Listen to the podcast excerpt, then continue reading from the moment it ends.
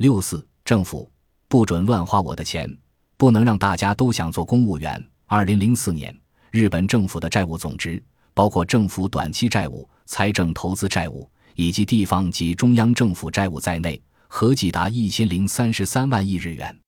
相对于此，税收只有区区四十四万亿日元，而且还有八十二万亿日元的财政支出。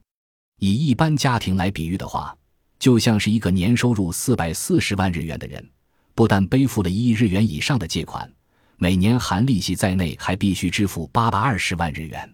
债务之所以膨胀成这样的原因，除了财政收入减少之外，也和政府消费支出节节上升有关。那么，怎样才能让这笔债务减少呢？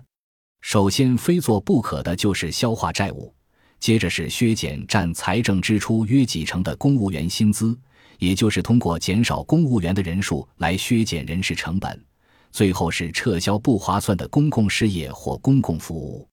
这三件事是政府再造的当务之急，相信没有人会有异议。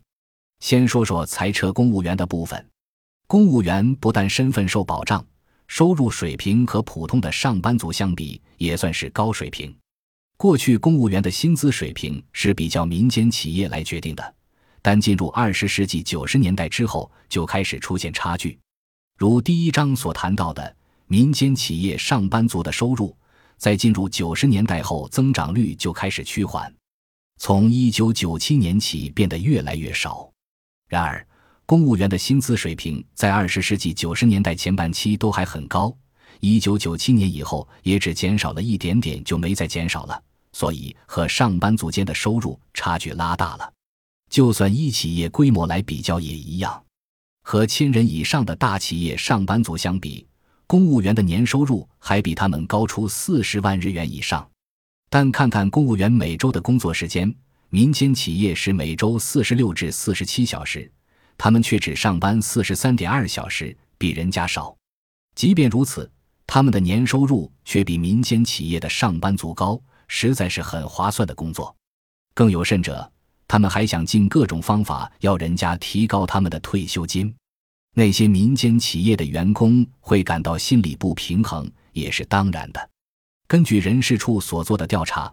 目前在职的国家公务员之所以想当公务员的最大原因在于不像企业会破产，工作很稳定。